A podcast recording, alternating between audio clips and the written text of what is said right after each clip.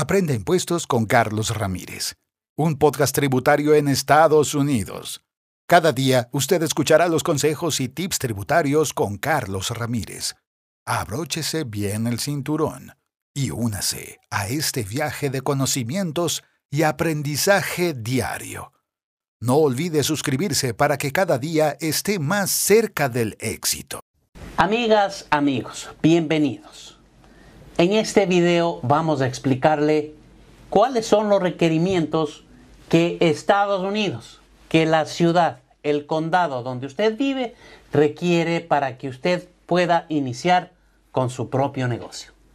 Amigas, amigos, aquí vamos a iniciar un negocio en Estados Unidos es su sueño. Ser su propio jefe, que nadie le mande para eso usted tiene que aprender a hacer varias cosas. Decimos, usted tiene un oficio, usted tiene una profesión. Usted emigró de Latinoamérica, pero usted no le gusta ser empleado. No, le, no quiere usted ganar 7.50, 8, 9, 10, 12, 15 dólares la hora. Como se está hablando ahora, el sueldo básico, 15 dólares. Usted va a vivir de cheque a cheque. Pero su opción, su ilusión es trabajar para usted mismo, empezar su propio negocio. Por ejemplo, vamos a decir, si usted vive en cualquiera de los 50 estados de la Unión, esto es Estados Unidos de América. Este es el país de las oportunidades. Usted va a tener la suya. Bien, hablaremos de iniciar un negocio que puede ser de cualquier índole. Cuando un negocio se inicia, usted va a hacerlo o a nombre mío o a nombre de una entidad. Entonces, ¿qué necesito cuando yo quiero trabajar esto? Estoy sentado aquí y digo, yo quiero poner mi propio negocio. Voy a ir a dónde? ¿A dónde tengo que ir? Al City Hall, la alcaldía, el condado, cuál es mi primera parada para poder iniciar el negocio en Estados Unidos. Entonces, vamos a analizar cuáles son los requerimientos. Número uno, usted necesita una Occupational License, una licencia ocupacional. Dentro de la licencia ocupacional vamos a hablar de la ciudad donde usted piensa desarrollar la actividad. Hay algunas actividades que no necesitan licencia ocupacional, como por ejemplo ser chofer de Uber, ser driver de Uber. Eso no necesita una licencia ocupacional porque usted tiene ya su licencia de conducir y con eso va a solicitar esto. Pero primero vamos por partes. Aquí usted dice que usted quiere trabajar en limpieza, quiere trabajar en jardinería. Estos son los trabajos tradicionales. Usted quiere hacer reparaciones, se llaman reparaciones menores. Y todo esto lo llamamos el handyman, la persona hábil que le llaman y dicen, Juanito, necesito que me cuelgue la televisión. Juanito, necesito que me pegue la alfombra que se está saliendo. Juanito, necesito que me cambie los focos. Etcétera, etcétera, etcétera. Aquí nosotros tomamos en cuenta la actividad. Juanito, necesito pintar. También quiero hacer una división aquí. Y mucha gente no le pide permiso a la ciudad, sino que viene y hace sus divisiones y así se desarrolla. Pero así usted sigue trabajando. Entonces, la licencia ocupacional. El condado le va a entregar a usted el condado o la ciudad. La ciudad está dentro de los límites del condado. ¿Por qué? Porque hay muchas casas que están en los límites de los condados y hay casas que están dentro de los límites de la ciudad.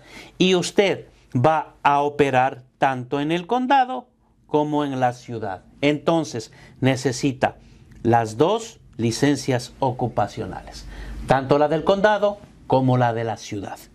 Adicionalmente, vamos al punto número dos. las personas necesitan seguro. ¿Ha visto usted que las tarjetas de presentación dicen License and Insured? La señora de la limpieza o la pareja que hace limpieza dice estamos asegurados y tenemos licencia. Ok, entonces aquí con el paso número uno ya obtuvimos la licencia ocupacional. Con el paso número dos vamos a obtener el seguro. ¿Dónde voy a obtener el seguro? Donde yo tengo el seguro del automóvil. Esas son las agencias de seguro. Y el seguro que va a pedir se llama Liability Insurance. ¿A quién protege el seguro de liability?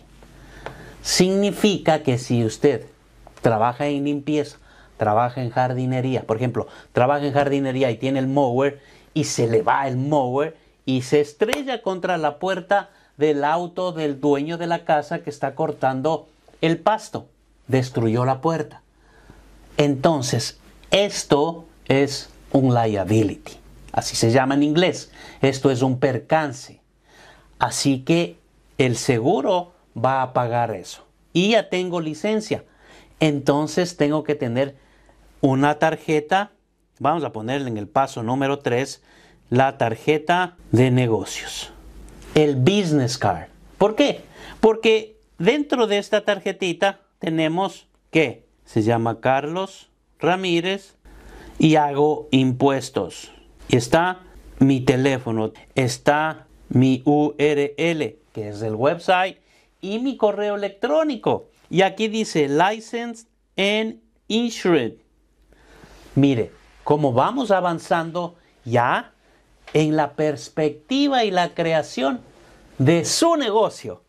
Bien, hasta este momento, para cualquier negocio. Luego yo tengo la opción que hacerme promoción. Yo puedo tener el mejor negocio del mundo, pero si nadie me conoce, ¿quién me va a llamar? Entonces, por eso, usted que necesita hacer sus impuestos de su empresa, me llama a mí porque usted ya sabe que yo hago impuestos comerciales y usted ve en mí la confianza. Entonces, dentro de la promoción, ya vamos a hablar de la confianza. Dentro de promoción usted piensa y dice, bueno, ya tengo el permiso de la ciudad, ya tengo el permiso del condado, ya saqué el seguro de liability, ya me hice las tarjetas de impuestos o de janitorial services o cleaning services. No necesito nada de inversión. Hasta aquí lo que he gastado lo que me cobrado en la ciudad, lo que me he cobrado en el condado no va a ser más de 100 dólares. Y el seguro de liability que lo pago cada mes. Este, aquí lo pago que 30 dólares por mes. Entonces no he estado invirtiendo. Tengo 100 dólares. Menos de 100 dólares. Iniciar un negocio con 500. Las tarjetas con 50 dólares o tiene tarjetitas y le van a enviar las tarjetas a domicilio en el internet puede diseñarlos. Promoción. Yo necesito que me conozcan. Entonces vamos a las redes sociales. Dentro de las redes sociales está Facebook, está LinkedIn, Twitter, Instagram. Yo creo que podemos empezar con estas cuatro. Primero con Facebook. Usted tiene su cuenta personal en Facebook, ahora debe crear una cuenta comercial. Tiene que crear mi negocio, local business, en Google. Porque en Google usted va a recibir los reviews en Google y en Facebook. Y esto dice, el señor Carlos es un muy buen handyman hace reparaciones magníficas, me pintó la casa, etc. Y usted tiene que saber pedir a sus clientes que le hagan un buen review. Porque un mal review yo no lo contrato. No la contrato. Con un buen review sí se contrata. Entonces hago la promoción y esto es gratis. Lo mejor de todo es que es gratis. ¿Recuerdan los periódicos impresos que habían o siguen habiendo algunos que ya están desapareciendo, había que pagar el anuncito, el clasificado, limpio casas. Aquí, esto va a ser gratis y va a llegar directamente al segmento que usted quiera llegar. Hace la promoción y ahora sí empieza a trabajar. El quinto paso, cuenta de banco. Por supuesto, ¿dónde voy a depositar todos los miles de dólares que me voy a ganar en este negocio? En la cuenta del banco. El banco le dice, ok Carlos, ¿cómo se va a llamar tu negocio? Carlos Ramírez Cleaning Services. Muy bien, Carlos Ramírez Cleaning. Yo puedo ofrecerte una cuenta bancaria a nombre tuyo, pero que esté clasificada como comercial.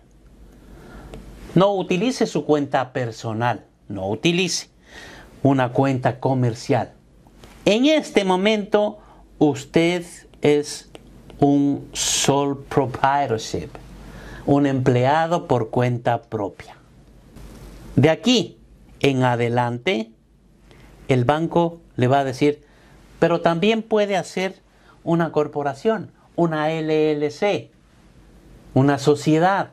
Entonces partimos de el sole proprietorship, podemos ser una LLC, una Limited Liability Company, podemos ser una corporación o podemos ser una corporación S.